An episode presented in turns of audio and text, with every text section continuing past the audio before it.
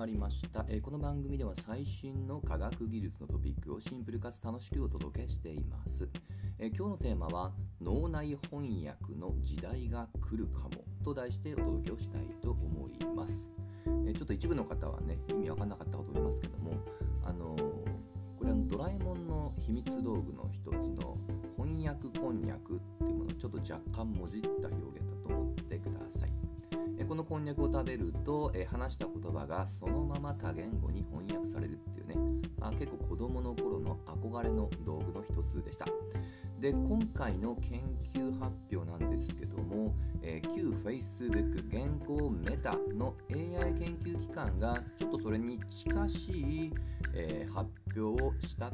というのをね今日はご紹介したいと思っています。はい、それ何かというと、えー脳の中の動きから直接的に、えー言葉を翻訳する仕組みを開発したというものですね。はい、でこれは脳の活動って言ってますのは、えーまあ、例えば脳波っていうのはね昔からありますよね。あれは細かく言うと大体今から、え100年ぐらい前20世紀の前半に脳が微弱な、え電流電気が、ま、流れているってことを突き止めてそれを、ま、医療に応用していこうと。まあ、ただねこれ結構ねあの微弱なのでその後にいろんな方式っていうものが開発されて今回は比較的脳の中の、まあ、磁気の動きですね。はいこの動きってものを MEG というね、まあ、そういった専門機器があると思ってください。え脳波みたいな形で計測をしますと、まあ、それによってどこの部位がほとんどリアルタイムで活性化しているのかっていうものが視覚的にわかるんですね。そしてその情報を、えーそのままこれは言語の学習モデルっていうものが実は世界的には有名なものがもういくつかあるんですね。これちょっと正式な発音私もわからないんですけど今回、えーメタ社が採用したのが Wave to Beck 2というものですね。まあもともと Wave to Beck っていうものがありましてそのバージョン2というものが、えー比較的世界的にもね有名な、えー言語学習モデルです。そこと付き合わせをして、え今回の研究に至ったっていうことですね。はい。で WebRec2 は、まあ、の結構、まあ、音声認識の業界では有名ですので、ちょっとこれ自体がね、知りたいなっていう方は、えーそれで検索をしてみてください。はい。まあ、これはあのよく、えー音声認識についてはいわゆる辞書みたいなものが必要なんですけども一般的にはね、えーその辞書ですので音声とその音声が何を伝えているのかっていうねいわゆる文字起こしみたいなものがセットでそれを学習の元ネタにするんですけど WebRec がユニークなのは、まあ、ラベル付きだけじゃなくてラベルなし音声データだけですね。これを、え学習にも応用できるという観点で結構ね、え以前から人気です。でメタ社がそもそもこういったねその脳の動きを、え学習させるっていうねことをやっていることが人によっては、まあ、新鮮に映るかもしれません。まただ実はメタ社をね結構追いかけてる人には、え結構改めてあのえまたやるの？みたいな。多分もしかしたら逆の反応を、えーする方もいるかもしれません。はい、というのも、えー少なくとも公式には、えーこのメタ社、まあ、まだ当時は Facebook でしたけども2016年の開発者会議では、えーこの領域よくブレインコンピューターインターフェースとかブレインマシンインターフェース BCI、BMI と呼ばれるんですけど、えそれに、えーまあ、それをやっていくよってことはもう公式のアナウンスしていて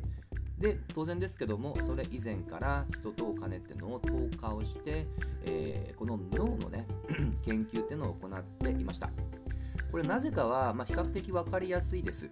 やはりこの SNS で、まあ、盛り上がっあのその SNS で商売をやってきたわけですけどもなかなかこれって未来英語続くかというと当然ながら、えーマーク・ザッカーバーグも、まそれに対しては、まリスクっていうのを鑑みていますと。また別のプラットフォーマーに、えーのまあ、置き換えられるのではないかっていうそういった器具ですね。で彼の頭の中には次に来るのがよりその五感を使ったバーチャルなコミュニケーション。今風に言うとメタバース。これが次に来るっていうね彼なりの予測があり。そのためには新しい、えーコミュニケーション手段として脳によって直接的にコミュニケートをしていくってものは必須であろうと。という観点で基礎研究に以前から投資をしていました。結構ね実はあの世界的にも知られた研究者をリクルーティングをしたので、えー、一時期は相当ね期待値は上がっていました。であのこれのよく脳のタイピングっていう観点でねよくベンチマークで競われます。脳で思っていることをそのままタイピングできる能力ですね。で当初のあの彼らの目的は毎分100文字だったんですけども、えー、残念ながら結果だけで言うと、えー、研究の進捗はそこに達成するほど、まあ、芳しくなかったのとあともしかしたらそれ以上に重要な論点としてやはり脳からテキスト化する、まあ、ちょっとね、えーまあ、いやらしい言い方をすると人の心を読み取れるっていうねそういったイメージがありますので、えー、結構 Facebook はねそういった SNS っていうのを商売しているので仕方ないんですけど、えー、イメージに関してはねいろんな見方っていうのがありました。そういった心象イメージっていうものを良くしたいってこともありまして、えー、2021年にえ、こういったその基礎研究として脳波のタイピングっていうよりはそれより、えー、リストバンドね腕に巻くようなもしくは、えー、指輪みたいなねああいった IoT のツールを通じて、えそこの例えば筋肉の動きもちろんそれによった神経細胞の動きっていうのを読み解いていくっていうね。まあ、要は直接的にね脳をやっぱり読み解いていくっていうのはねどうしてもイメージとしても良くないのでもうちょっとおとなしめの IoT を使った研究に、え、まあ、シフトといいますかね集中していくっていう発表ををしたばかりでした。まあ、しかも2022年になっても、えーとですね、だいたい6月ぐらいのニュースであの見た記憶ありますけども、えー、これメタ社はこの独立した AI 組織っていうのが長年あったんですけどそれを解散をして、えー、各製品ラインナップごとにそれを、まあ、あの散らばらせると、まあ、分散させると、はい。まあ、解体っていう方が、ね、いいのかもしれませんね、え、そういったニュースっていうのも流れました。当時の AI のトップの方も一応退社をしていくっていうね発表も合わせてありました。はい。でおそらく、えー、旧 Facebook の AI と聞くとこれあの AI 詳しい人はねやっぱりある人を思い浮かべます、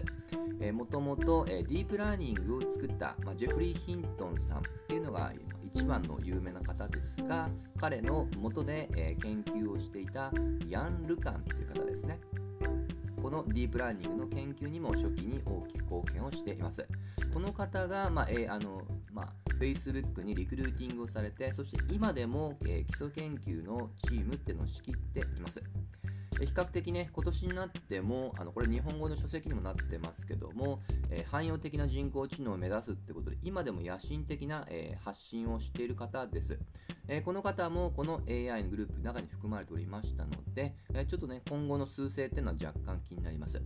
まあ、ちょっと話が若干あの脱線してきましたけども、いずれにしても、まあ、今回の研究っていうのは、あのまあ、進んでいくと極めて、まあ、意義は高い。まあ、今回ね、あの発表内容を読む限り、えー、過去のね、そういったイメージ戦略の反省っていうのも意識してか、えー、あの基本的には心を読み取らないようにするとか、オープンに議論するとか、やっぱりそういった継ぎ足しってものを、え感じました。これをビジネスに、え応用していくってことは一切書かないような素振りを感じました。えー、まあそれはねともかくとしてもあの例えば以前イーロン・マスクさんもやはり AI の危険性ってことを唱えてオープン AI っていう名前のいわゆる NPO 法人を作ったんですよね。オープンにやっていこうぞその前にね。同じようにこの BCI に関しても、えー、ザッカーバーグ氏が、えー、まあ、例えば NPO もしくは別の組織に移管をするとかね、まあ、そういった手続きっていうことを今水面下で取っているかもしれません。